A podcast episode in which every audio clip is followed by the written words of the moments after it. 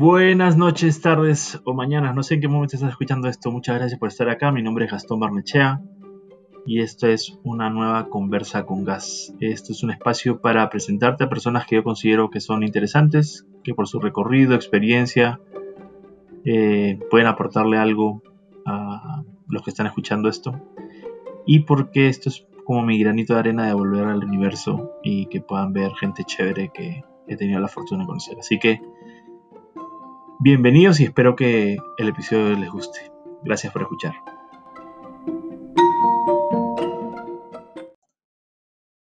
Buenos días, tardes, noches. No sé en qué momento estás viendo o escuchando esto. Eh, mi nombre es Gastón Barnechea. Esta es otra nueva conversa con Gas. Eh, gracias por estar aquí. Hoy eh, me acompaña un gran amigo, Jorge Becerra, a quien le voy a dar pase en este momento. Jorge, ¿cómo estás? bienvenido a otra conversa con Gas. ¿Cómo has estado? Gastón querido, qué, qué bueno, qué bueno volverte a ver eh, y hablar contigo. Extraño mucho nuestros encuentros, entonces sea esta una buena oportunidad para charlar. Eh, y ya, la pandemia, la pandemia ha acelerado este tipo de encuentros y hay que, hay que aprovecharse y montarse en la ola, ¿no? Total, total. Qué bueno, hermano. Gracias por la invitación, de verdad. Muy honrado. Para, mí es un gusto. Yo a, a Jorge lo conocí eh, estando en Avianca y él todavía estaba en Sancho en el equipo de planning. De hecho, este, hablé hace, hace, poco con, con, Andrés Carvajal, con quien tú trabajaste, y que y, y, cuando, cuando escuché que salías de Sancho, dije, uy, ¿a dónde se fue? ¿Se mamó? ¿Qué le pasó? Este, y veo un poquito todas las cosas que has hecho eh, en DDB y digo, no, pues donde hay talento, pues ahí siguen las cosas y los, no, No. no, usted es muy generoso, hermano. No, esto, e, esto, esto, tú sabes que no es un one man show. Yo lo sé. Muchas de las cosas que han pasado han sido, han sido unas muy buenas coincidencias y resultados de un equipo maravilloso que, que en los últimos años se ha ido consolidando en DDB y al que, y al que admiro mucho. Qué bueno. Cuéntame un, una, una, cosita. Em, ¿Cómo te ha ido armando todo esto, digamos, todo, todo, todo tu recorrido en DDB? Porque yo entiendo que llegaron y ganaron cuentas importantes. Eh, ganaron bastantes premios. Este, ¿cómo, ¿Cómo te ha ido allá? ¿Cómo te has sentido? Yo, yo, yo siempre siento que, que DDB ha sido mi, mi alma mater, como dicen algunos. Yo nací eh, laboralmente en DDB en el 2005, 2005, sí, 2005, 2006, comienzos de 2006. Eh, y, y las, las primeras experiencias laborales, eh, quiero pensar que eso, que eso pasa en muchas industrias, pero, pero te marcan, son como las primeras novias, eh, como, el primer, como el primer amor. Te dejan, te dejan tatuado y tienen, tienen una, una característica diferente y yo siento que eso, eso, eso hace parte con, de mi carrera. Eh, entré a DDB como practicante, en 2005, trabajé ahí 6, 7 años de la mano de Juan Luis Izaza, Queca Palacio, de ahí me fui, me fui eh, a Sancho cuatro años y regresé a DDB en 2012. Entonces, casi que, que para hablarte de mi historia de DDB, eh, no, no, te puedo hablar solamente de mis últimos cuatro años, sino casi que, que desde allá. Pero si hablamos particularmente de, lo más reciente, de, de, la segunda temporada, pues, si, así lo podemos llamar. Esto ha sido una, una historia maravillosa de aprendizaje, de, trabajo duro, de mucha humanidad, de buenos amigos, eh, de muchas embarradas, eh, porque también, también tiene que ver con esto. Pero, pero un poco lo que pasó en DDB hace cuatro años es que nos, nos enfrentamos a la crisis más absoluta. Y yo creo que esto es una historia que nace del caos, que nace de la crisis y quizás tiene mucho que ver también con lo que estamos ahorita hablando o viviendo. Sí. Cuando, cuando a mí me llamó Juan Luis Izaza hace, hace ya casi cuatro años, eh, Juan me dijo, me dijo una, una frase que, que, que, voy a recordar toda mi vida y fue, usted está muy joven para estar tan cómodo. y yo, de, de, qué carajos me estás hablando, Juan? Eh, eh, y me dijo, mira, eh, debe estar en, problemas apocalípticos. La cuenta más grande de la agencia se está yendo, Bancolombia, una cuenta que representaba eh, una parte importantísima de los ingresos de la, de la, agencia, una agencia que dependía muchísimo de esta cuenta. Me dice, la, la, cuenta más grande se está yendo, el talento de la agencia está saliendo corriendo, eh, los clientes grandes están en crisis, estamos llenos de personas que tienen, que tienen, una, eh, tienen algunas de las siguientes características, son muy buenos o son muy buenos, pero están tan desgastados, tienen una roca tan encima que ya no rinden, o es, es, es un talento que está anclado y pues que, que, quizás no es el talento que requiere una, una marca como, como debe. Y, y eh, estamos en guerra, necesitamos, necesitamos reconstruir. Esto acaba de, acaba de caer eh, una bomba y necesitamos reconstruir y hay un plan serio robusto, em, sincero de recuperar a DDB en Colombia como, como una operación muy importante para la operación de DB Latina. Y entonces, esto arrancó así. Esto arrancó con, con, con un equipo de trabajo que la crisis lo volvió más colectivo y eso, y eso yo creo que es maravilloso desde, desde esa fórmula de aprendizaje. Camilo Herrera alguna vez en un libro hablaba de un, concepto bien particular que él bautizaba como el índice, índice de asociabilidad, si mal no recuerdo. Y básicamente lo que decía es que las personas en la medida en que baja el estrato son más colectivas. Porque de verdad... hay que subsistir, claro. Hay que subsistir. Es muy probable que una persona de estrato 6 no conozca a su vecino. Pero hay mucha probabilidad de que una persona de estrato 1 y 2 no solo conozca a su vecino, sino que sepa sus historias, sus hijos, los problemas que tiene con el esposo o con la esposa. Eh, eh, son, son personajes mucho más colectivos. Y lo mismo, creo que eso le pasó a DDB. Hubo un momento en donde la crisis era tal que todos trabajamos espalda con espalda se acabaron los egos, se acabaron los departamentos, que es que el planner es esto, que es que el cuentas es esto, que es que el creativo es tal. No, o trabajamos juntos o este barco eh, no sale a flote. Y eso creo que es la principal, la principal eh, consecuencia positiva de esa crisis tan profunda que vivió DDB en ese momento. Lo segundo es que se logró conformar un equipo de personas muy distintas, pero que, que compartían algunas características primarias. Pasión por este negocio absoluta, absoluta, y una ambición desmedida. Todos los que nos sentamos ahí, pero desmedida, absolutamente desmedida. Tú te sentabas con Leo Macías, Borja, Joana Safi, conmigo, las personas que estábamos en ese momento eh, en, llegando a DDB, porque además todos llegamos nuevos en ese, en ese instante, y todos por diferentes razones teníamos una ambición desmedida, o porque queríamos demostrar algo, o porque queríamos, eh, o porque queríamos fama, gloria, eh, viajar a otro país, lo que fuese, lo que fuese, cada quien tiene sus motivaciones, pero, pero había esas dos cosas, hablabas con Leo, con Borja, con Joana, con ese grupo de personas que se, que se juntó en ese momento y todos amaban este negocio y, y querían ser la mejor agencia no de Colombia, sino del mundo. Y Colombia, Colombia nos quedaba chiquita y queríamos, o sea, era una vaina, era una vaina rarísima. Y yo creo que eso fue lo segundo detrás de esa, de esa combinación. Y lo tercero, que, que no es menor, es que la crisis le permitió a la agencia hacer una diálisis toda esa sangre eventualmente de talento eh, que hoy era muy talentosa y que ya no rendía o que eventualmente no era el talento adecuado, la crisis permitió que saliera y que ingresara talento nuevo.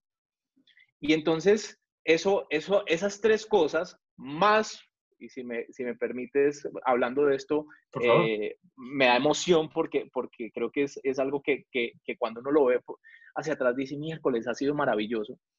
Y a eso súmale, entonces, espíritu colectivo, una ambición desmedida, talento nuevo llegando a la agencia y talento eventualmente que, que, requería salir yéndose y otro talento que se quedó, como dicen los boxeadores, con sangre en el ojo. Gente muy talentosa que estaba emberracada porque llevaba dos, tres años en una situación crítica perdiendo cuentas, perdiendo, eh, no, no brillando. Entonces esa gente con sangre en el ojo también es muy peligrosa y maravillosa corporativamente hablando. Entonces esas cuatro cosas, gas, se juntaron en DDB y la magia pasó empezamos a ir a, empezamos a, recuperar nuestros clientes actuales, nuestros clientes actuales nos decía, ¿qué, ¿qué, está pasando en DDB? ¿Qué es este cambio? Empezamos a, traer nuevos clientes, empezamos a traer nuevo talento, ya nos llamaban a decir, queremos trabajar en DDB, no cuando uno llamaba a decir, oiga, aquí trabaja en DDB, no, hermano, ustedes están, están, están eh, en el hoyo. Entonces, eh, em, se generó como este momentum y, nos, la creímos, nos cogimos confianza, eh, la embarramos mucho también en medio de ese proceso, un montón de embarradas, pero con, pero con un equipo con una, con una capacidad eh, de, y con unas ganas de querer transformar ciertas cosas. Creo que DDB es una, es una agencia muy particular porque tiene un logo muy grande, con un heritage gigantesco pero en Colombia se comporta como un challenger, como una agencia chica. Y yo creo que esa combinación de tener el sistema de DB de la red, sus herramientas, los talentos, estar conectados, pero entender que en Colombia, para ese entonces, y aún lo seguimos sintiendo, pues no, no somos los grandes, somos el underdog, somos el que está en quiebra técnica. Eh, esa combinación de el grande con espíritu de, de, de challenger fue maravilloso y, los, resultados, los resultados se dieron, se dieron muy rápido, con mucha fortuna también. Contamos con muchísima, muchísima fortuna. Eh, el, que, el que diga que, que el éxito no requiere un pedacito de, suerte. de suerte en definitiva. tiene mucho trabajo, rigor, pero... Yo te, yo te escucho, yo te escucho y, y, digamos, yo vengo de Perú, ¿sí? Y, este, y yo hasta los 30 años yo veía un Perú en crisis, siempre, en crisis. Mal gobierno, Alan García, Fujimori con todas las cosas buenas y malas que tuvo, que de ahí empezó a mejorar las cosas. Pero antes era terrorismo, economía, paquetazos, colas para comprar el pan, colas para comprar cualquier cosa. Claro.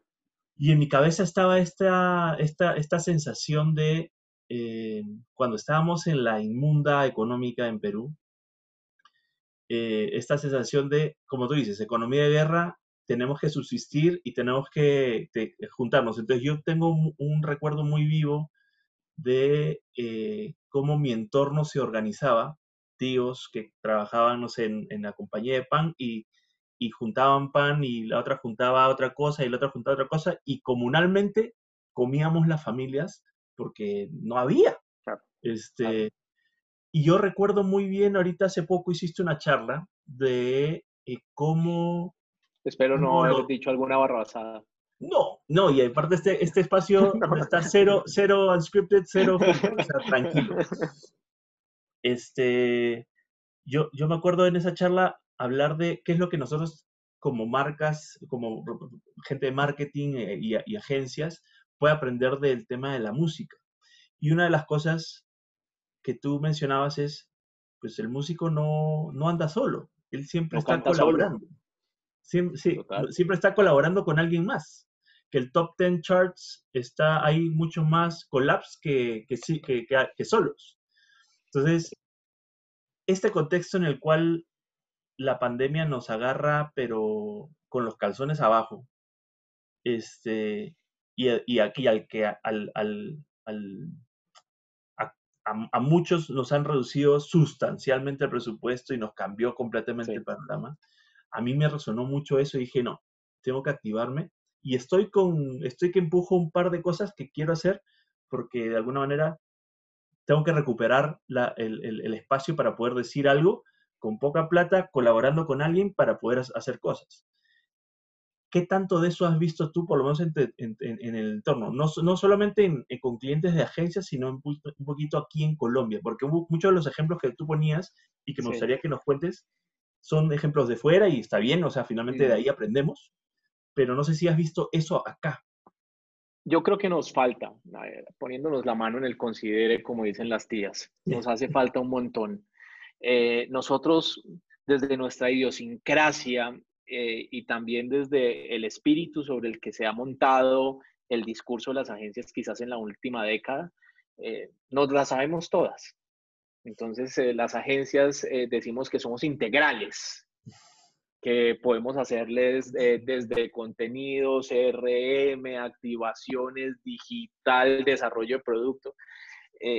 Y, creo que, que, nos hemos construido con un montón de, sofismas eh, y premisas quizás que no son adecuadas, no la creemos, que de verdad lo podemos hacer todos solos. Y yo particularmente creo que por eso nos hace falta un montón. Creo que la principal transformación que tenemos que vivir eh, en, este, en este momento en la industria del marketing es que, y particularmente en las agencias en el país, es que tenemos que dejar de pasar de ser agencias integrales a ser agencias integradoras guardar el ego y abrir las puertas creativas. Es increíble ver cómo las industrias creativas en el mundo son industrias que colaboran constantemente y que los procesos creativos en las agencias de publicidad siguen siendo una dupla de creativos que van y piensan y vuelven y luego revisan con todo el mundo. Así son, así son eh, en la mayoría de los procesos un oscurismo creativo medio raro, fui, pensé, eh, recibí una estrategia, ya vuelvo, volvemos en tres días eh, y hacen esas revisiones que ya, pero el proceso creativo sigue siendo individual. Un creativo, una dupla y cuando nos va bien, un equipo creativo. Yo creo que nos hace falta un montón de entender que tenemos que empezar a colaborar más con gente dentro y fuera de las agencias y con gente dentro y fuera de nuestras industrias. Sí. Fíjate, que cuando, cuando hacía la, analogía con la música, que fue un análisis que, que, que arranqué con un artículo que me encontré por la mañana.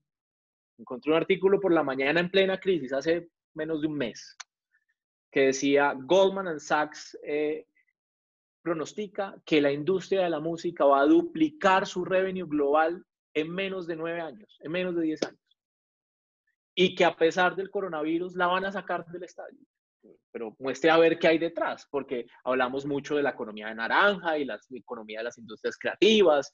Y, yo venía con, un, me había encontrado Mark eh, Pritchard de, de Procter Gamble, tuve la oportunidad de atender a una charla de él en Nueva York el año pasado y el tipo decía en su charla que lo, que lo que más va a transformar a los equipos de marketing y a las marcas es colaborar tanto con otras industrias creativas hasta el punto en que tú no sepas cuál es cuál, en dónde empieza la publicidad y en dónde termina la, la canción.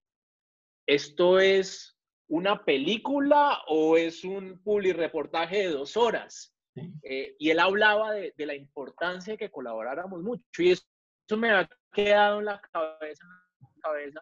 Luego me encuentro con el artículo de Goldman Sachs y, dije, escarbemos a ver qué es lo que está haciendo la industria de la música. Y Goldman Sachs tiene 20 artículos, o sea, todo, está, todo ya está analizado por alguien más inteligente que nosotros en este, en este mundo. Y, lo, y, una de las variables que ellos decían es, el mundo de la música ha entendido que colabora o muere.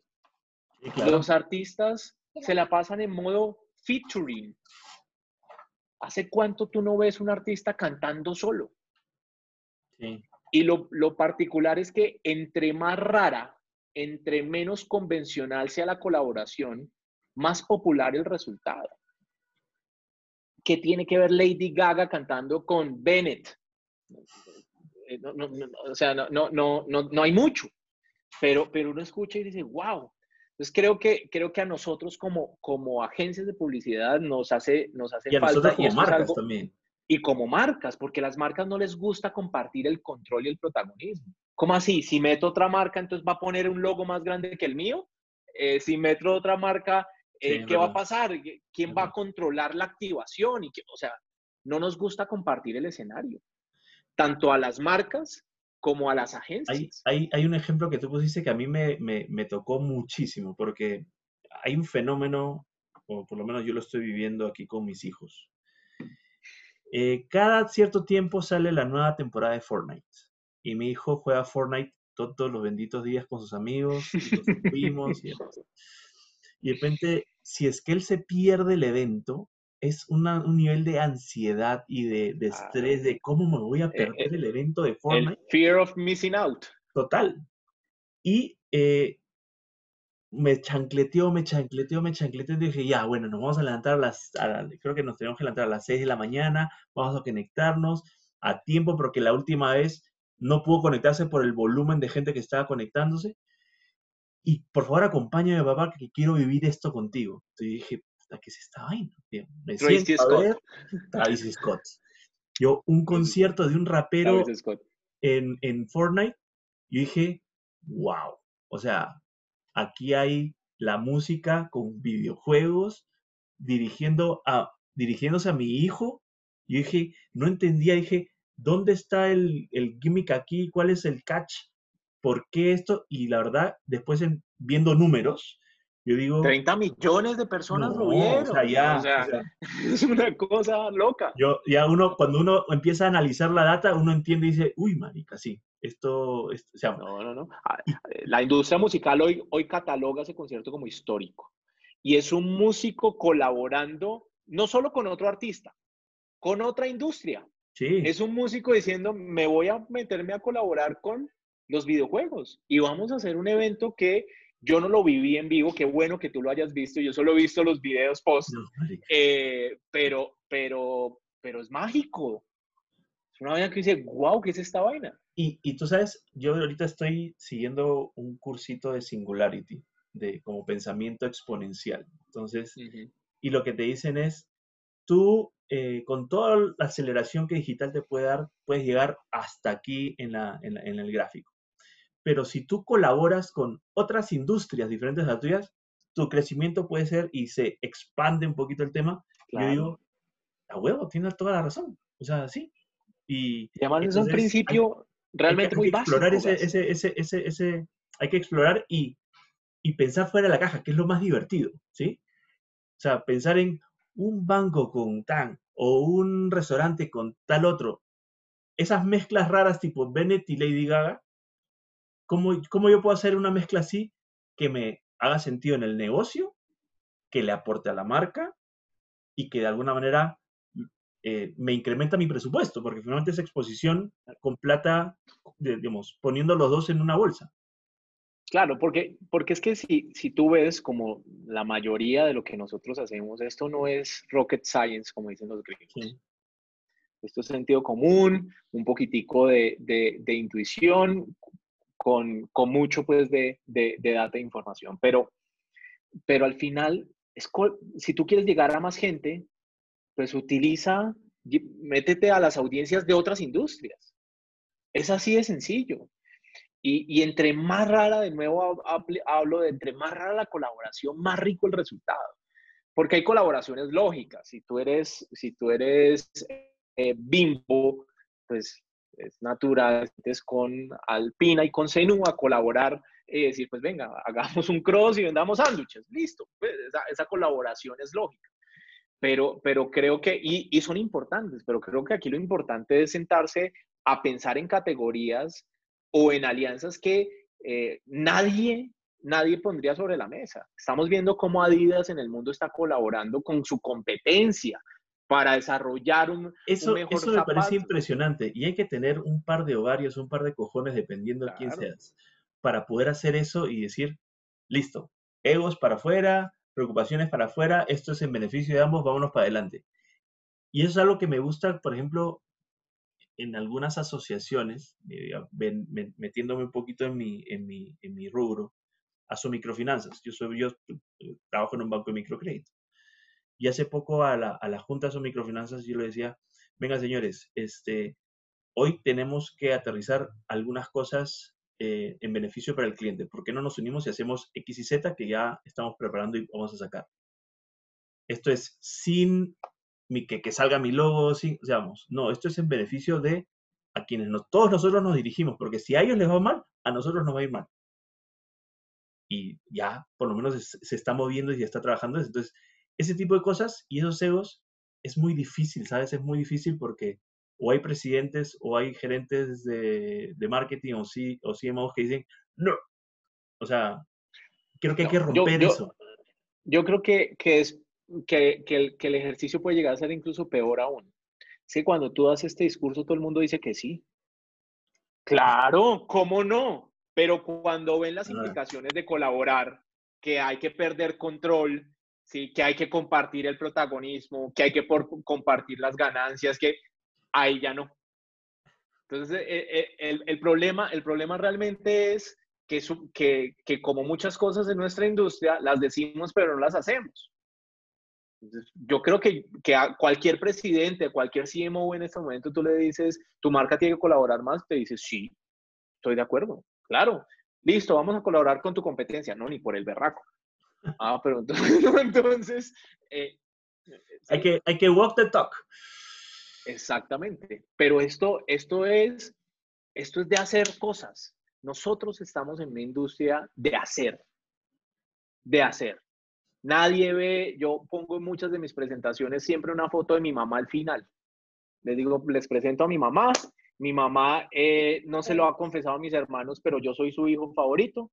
Eh, y, qué, qué, maravilla, ¿quién apareció por ahí? Porque no tenemos esas cosas. Qué, qué maravilla. ¿Cómo estás? Uh, y además, con, y además con, el, con el filtro aparece y se desaparece inmediatamente. Sí. Qué maravilla. Qué bueno. Vaya, pues qué papi. Qué bueno de la familia. qué maravilla. Fue mucho tiempo. Ya. Ahora en la tarde lo vemos. Qué lindo. ¿Cómo, e, ¿Él es el mayor? Él es el menor. Él es el menor. El menor. Sí. ¿Cómo se llama? Francesco. Él, es, él es el que se encuentra una caja de cartón, lo pone en el centro de la sala, agarra cosas de la sala, los pone ahí, y cuando uno pasa, te vendo esto, te vendo esto. Y entonces de ahí No, e, yo, le, estoy, poniendo todas las fichas de que va a ser el emprendedor. él es tu retiro. no, lo que, ¿En qué, en qué estábamos? Eh, me perdí. Es que estábamos en la colaboración Walk the Talk.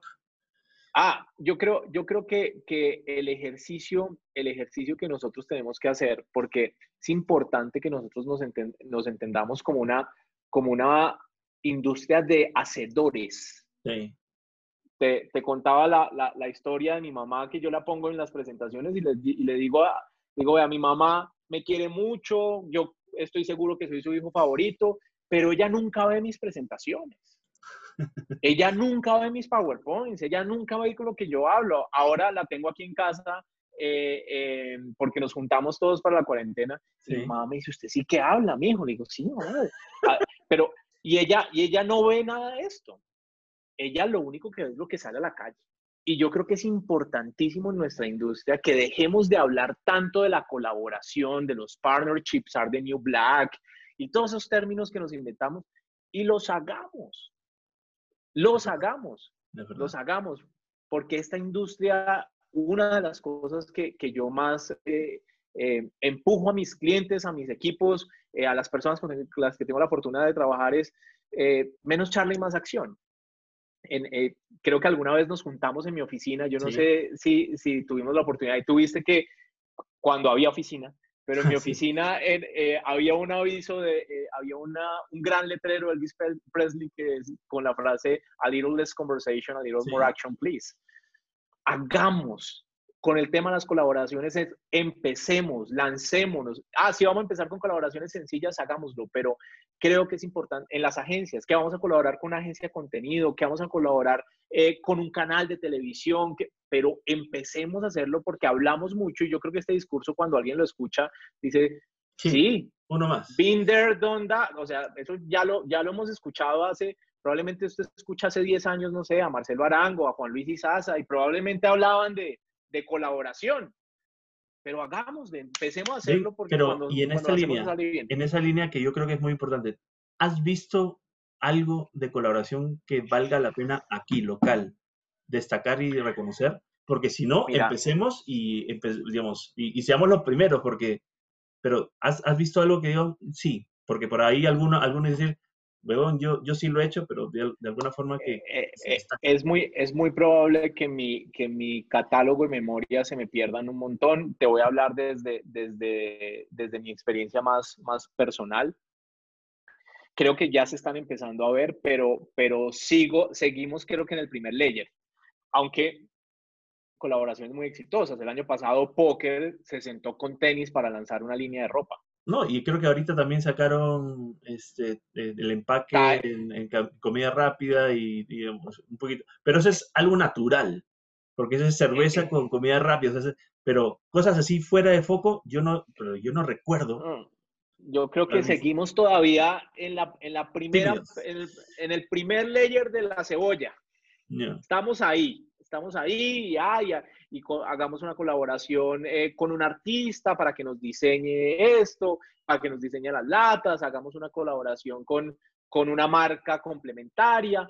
Eh, sí, de eso hay un montón, pero cosas que en Colombia particularmente, que tú digas, ¿qué tiene que ver Levis con Google y se sentaron hicieron una chaqueta inteligente? ¡Wow! ¿Sí? Eh, ¿Qué, qué tiene que ver CoverGirl con Star Wars y desarrollaron una, una línea de, de cosméticos para la luz y cosméticos para, para, para el Dark Side? Uno dice, esa, esa línea de relación era bien brava Sí. que ya después de que la hacen uno dice, wow, tiene todo el sentido, pero al principio era, era muy berraco llegar a CoverGirl Star Wars. CoverGirl Chewbacca, ese, quiero, quiero el que vendió eso, mucho, Sí. mucho berraco. Muy teso, muy teso. Sí, pero yo creo que, yo creo que nos tenemos que ser conscientes que estamos lejos y, y haciendo, poniéndome en la, en la silla caliente, Sí. y, y divagando un poquito del tema de la música, creo que lo más importante que nosotros tenemos que empezar en este momento a hacer como industria es aceptar que estamos gordos. Mm, Es fundamental, fundamental, Gas, que el marketing en Colombia y las agencias referentes y las independientes, los que sean en Colombia, dejemos de aplaudirnos tanto y dejemos de decirnos mentiras. Dejemos de decirnos, no, miren todos los premios creativos que nos ganamos, miren todos los casos de efectividad que tenemos, las agencias más efectivas del mundo. Hace poco en la agencia eh, tuvimos el honor de ser eh, reconocidos como una de las cinco agencias más efectivas del mundo. Y lo primero, lo primero que me dio a mí con eso fue susto. Dije, y ahora nos vamos a creer la hostia. Y se nos va a olvidar que vivimos en el tercer mundo, que cuando hablamos de publicidad todavía estamos lejos. Estamos lejos de Brasil, estamos lejos de Argentina, estamos lejos de Perú, que hace publicidad mucho más entretenida que la nuestra. Y ni, y ni nos pongamos a compararnos con los gringos y los europeos porque es para ponernos a llorar. Pero, pero los premios nos, nos han, y nuestro ego nos están confundiendo. Todos los días nos reconocen por algo. Colombia reconocida por yo no sé quién, segundo yo no sé quién. Eh, ganamos efectividad, ganamos creatividad. Estamos lejos, gas. Como industria, nuestro país está lejos. Nosotros hace rato no producimos trabajo de calidad. Esta industria se ha convertido en una industria que hace herbores, casitos, que son efímeros, que duran un mes, que duran un mes y medio, que no impactan con contundencia tanto sus industrias como sus marcas. Fíjate que hace un par de años, y eso es muy diciente, sí. hace un, hace un par de años la revista Semana escribió un artículo que creo que tenía que ver con un especial de los 30 años de la revista Semana. Y la revista, la edición especial, creo que se llamaba Ideas que inspiran o ideas, no recuerdo exactamente, pero por ahí va. Los 30 años de ideas maravillosas. sí. Y empezaron a hablar de eh, grandes innovaciones en las diferentes, en la ciencia, en la tecnología, bla, bla, bla, bla, bla, bla. Y le dedicaron un pequeño capítulo a la publicidad colombiana. Las mejores ideas de la publicidad colombiana. El listado, Gas, brillaba por dos cosas. Primero, por su escasez, por lo corto que era. Creo que la revista Semana no logró hacer un top 10, era como un top 7 de las ideas más importantes de la publicidad colombiana en los últimos 30 años. Y segundo, por sus canas. La idea más joven del listado, si mal no recuerdo, era el corresponsal de la vivienda. Hijo. Que si no estoy mal, es una idea que ya tiene A lo tonto, a lo tonto, ¿qué? ¿14 años? Sí, 15 años, sí decirte.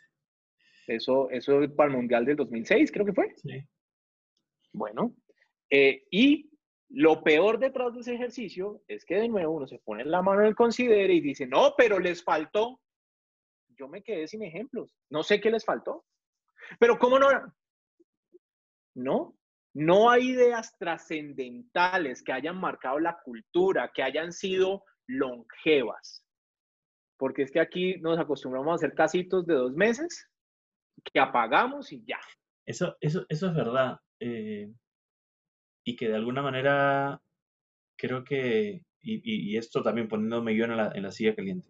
Yo, eh, cuando llegamos a Bianca, en su momento, yo sentado allá, yo recuerdo haber llegado y haber visto que en Avianca eh, una campaña era un aviso, un aviso de prensa y después el nuevo concepto creativo para el siguiente aviso de prensa y, y la figura de, no, espérate, armemos plataformas de comunicación que tenga una consistencia en el tiempo, que sea una misma línea, que de algo.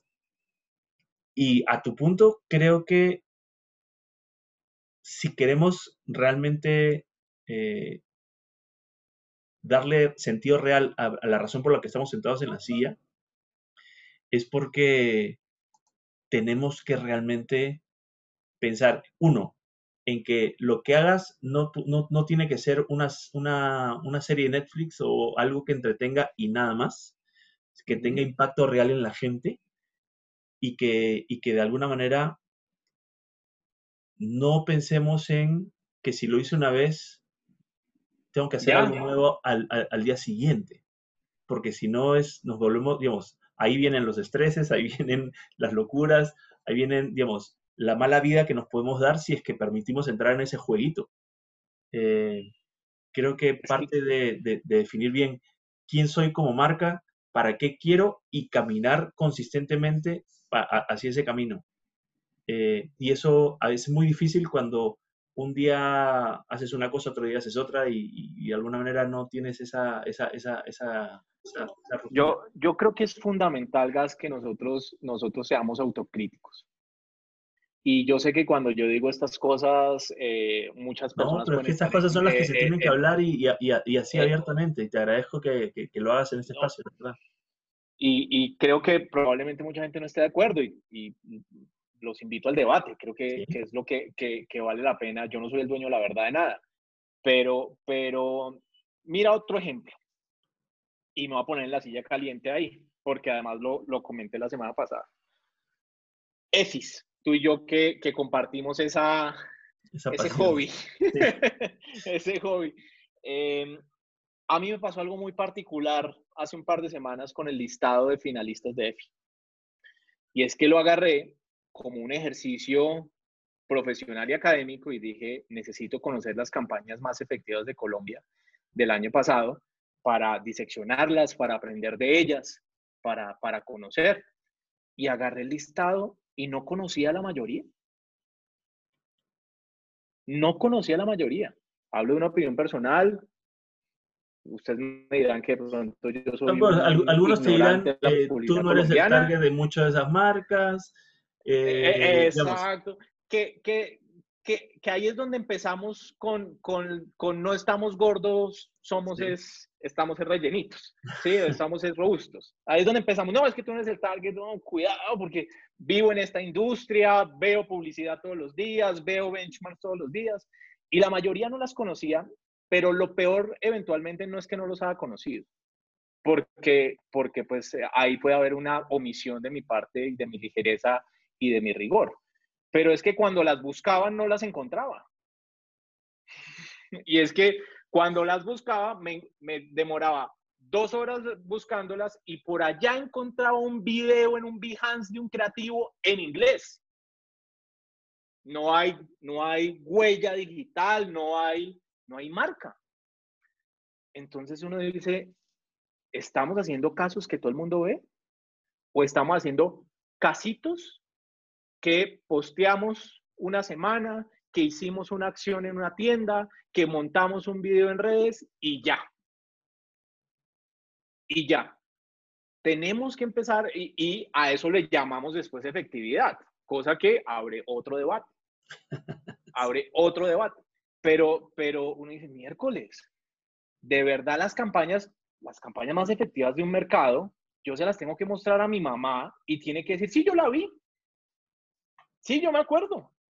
Estamos hablando de las marcas más importantes del país, que eventualmente tuvieron que resonar, pero estamos llenos de sofismas de distracción, gas. Entonces hablamos, cuando las campañas son pequeñas, decimos, no, es que estaban microsegmentadas. ¿Really?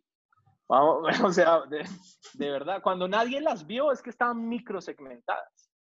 No jodas, eh, no jodas, porque los anunciantes en este país invierten duro. Sí.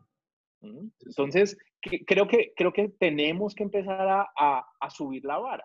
Cuando, cuando yo escucho mucho el hashtag trabajo real, y es que la vara de trabajo, para definir qué es trabajo real y qué no está pegadita al piso. Voy si a, lo posteamos es trabajo jugar, real. Voy a jugar rol de abogado del diablo. Eh, entonces, ¿grandes presupuestos son los únicos que deberían estar ahí? No. O no, mentiras. Voy, voy a otra, voy a, quizás sí. Voy a, voy a hablar, porque no nos, no nos digamos, tampoco nos, nos, nos distraigamos. Tú y yo sabemos que cuando vamos a donde Facebook, a donde Google, nos dicen, mm, viral las gripas, papá. Sí. Ese cuentico, no, no hay plata, no hay audiencia. Si estás usando plataformas maduras. Sí, sí. Pero, pero ojo, es que estamos hablando también de masividad. Mark Ritson tiene, tiene una presentación maravillosa que hizo, que hizo a finales de 2019 en donde habló de eh, EFI Estados Unidos le pidió que hiciera un decode de qué era efectividad. Y el tipo puso 10 puntos. Uno de los puntos decía, los casos más efectivos del mundo son casos que primero son masivos y que luego son segmentados. Con los casos ahí, dice, primero fueron masivos y luego jugaron un ejercicio de segmentación, nuevas audiencias, nuevas plataformas, pero primero son masivos. Entonces, a tu pregunta más allá del presupuesto, ¿no? Yo lo que te diría es, tienen que ser masivos. Y tú y yo sabemos que hoy para ser masivos, incluso en las plataformas digitales, hay que poner. Facebook le dice a uno, orgánico, papá, las frutas. No, no, Facebook ya no es orgánico. Facebook es otro canal de televisión y hay que meter plata para que se vean, punto. Entonces, ese, ese cuento de, invertimos cero y llegamos a, dos millones de personas, mm, todos sabemos que no. Depende, de, sí, pero depende de qué plataformas uses, Jorge. Sí, sí, yo creo que eso es parte del debate, pero no sé si esas plataformas son las que todos estamos usando. Bueno, sí, es verdad, es verdad, sí, es verdad. Porque cuando yo... Pero, entonces, pero entonces al final hay que tener billete para poder... Hay que tener una mezcla.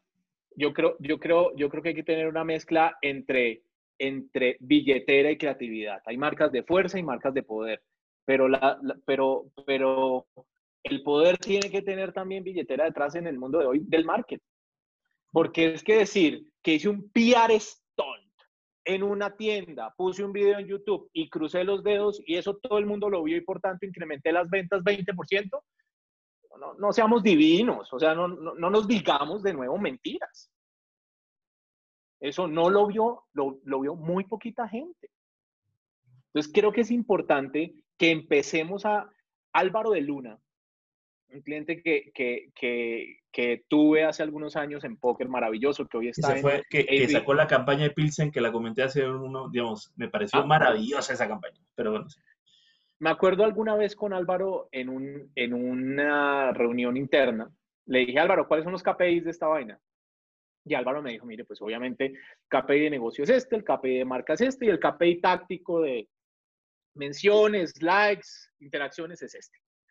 Pero Jorge, su KPI es que esta vaina la vean. sí, es, que esta vaina la vean. Porque, porque en ese momento él me decía, yo tengo muchas dudas si las campañas que estamos haciendo las ve todo el mundo o las ve el, el, el, el microsegmento del marketing colombiano de la 72 de Bogotá para acá. Ah. Y tenía toda la razón. Y yo creo que es importante que volvamos a subir la vara de qué es masividad. Y cuando hablamos de masividad, yo sé que no, de nuevo, no es un, no es un, no es un speech popular, pero se necesita inversión. No, a que solo, sí. Que estoy- solo a punta de inversión lo logras. No, la creatividad es un potencializador de la Sí, inversión. porque con, con cinco pesos no vas a lograr generar los resultados que tú necesitas. Y eso es una, eso es una realidad. Y, y, y viniendo del mundo financiero, hay que luchar contra eso. Este, entonces, eh, sí, es verdad. Sin, sin problema. Me Yo pasó- sí creo me que- pasó en, en- en trabajos previos. Me decían, no, pues si ahí tienes X, ¿no? De- de- 200 millones, hágale. Yo, manica, no alcanza. O sea, Claro. no puedo. Si quieres ¿No? los 10X, Que sí- no se puede.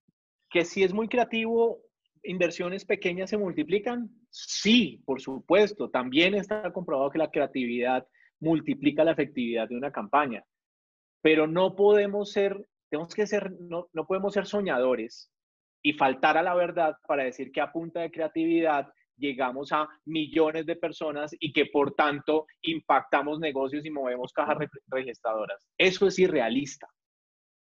Una de las críticas que yo hoy le hago a EFI es que premien a anunciantes que no son anunciantes.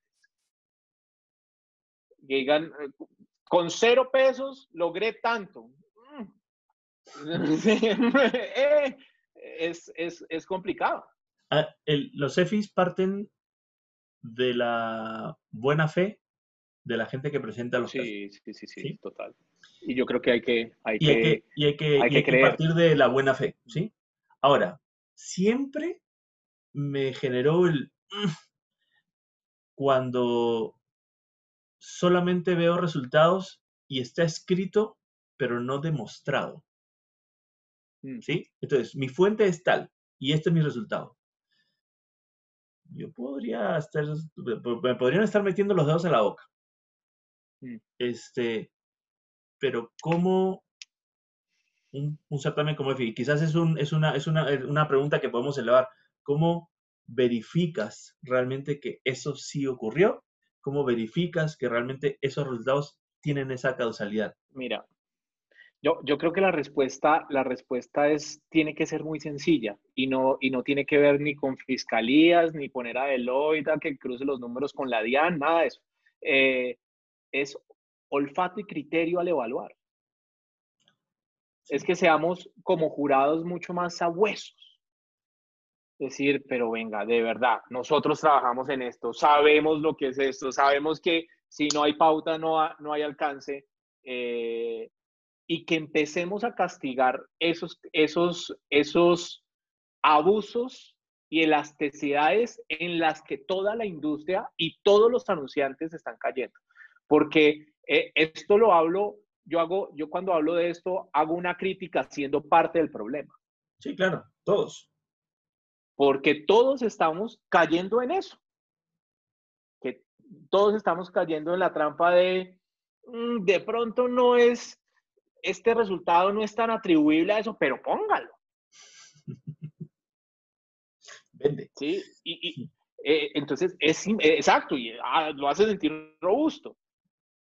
Y, y yo creo que es importante que empecemos a ser mucho más criteriosos en ese ejercicio para mejorar. Es que esto lo digo, lo digo no con el ánimo de ganar más o menos premios, o que los premios sean más o menos difíciles de ganar.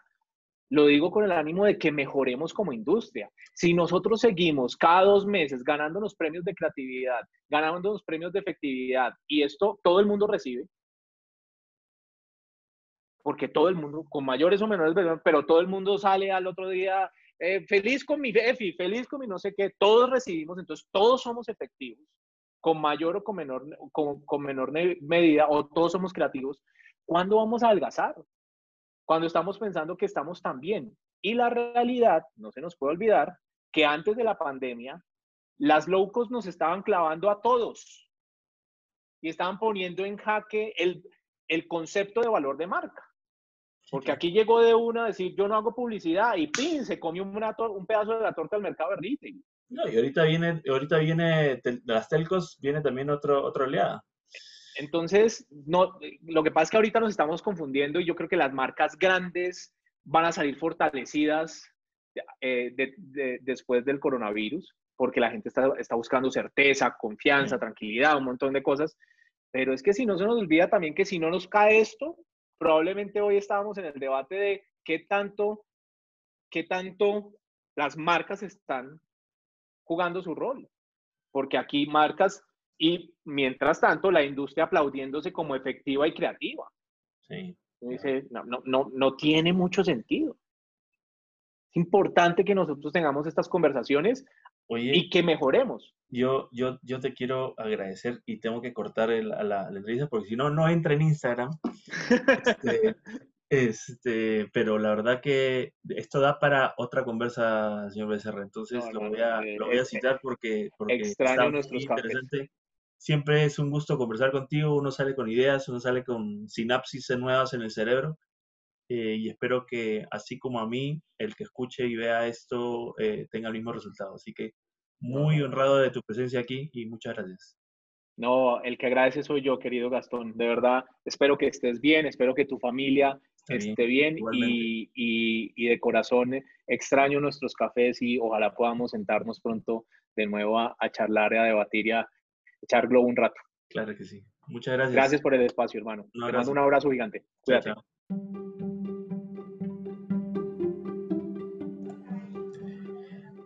Muchas gracias por escuchar este podcast.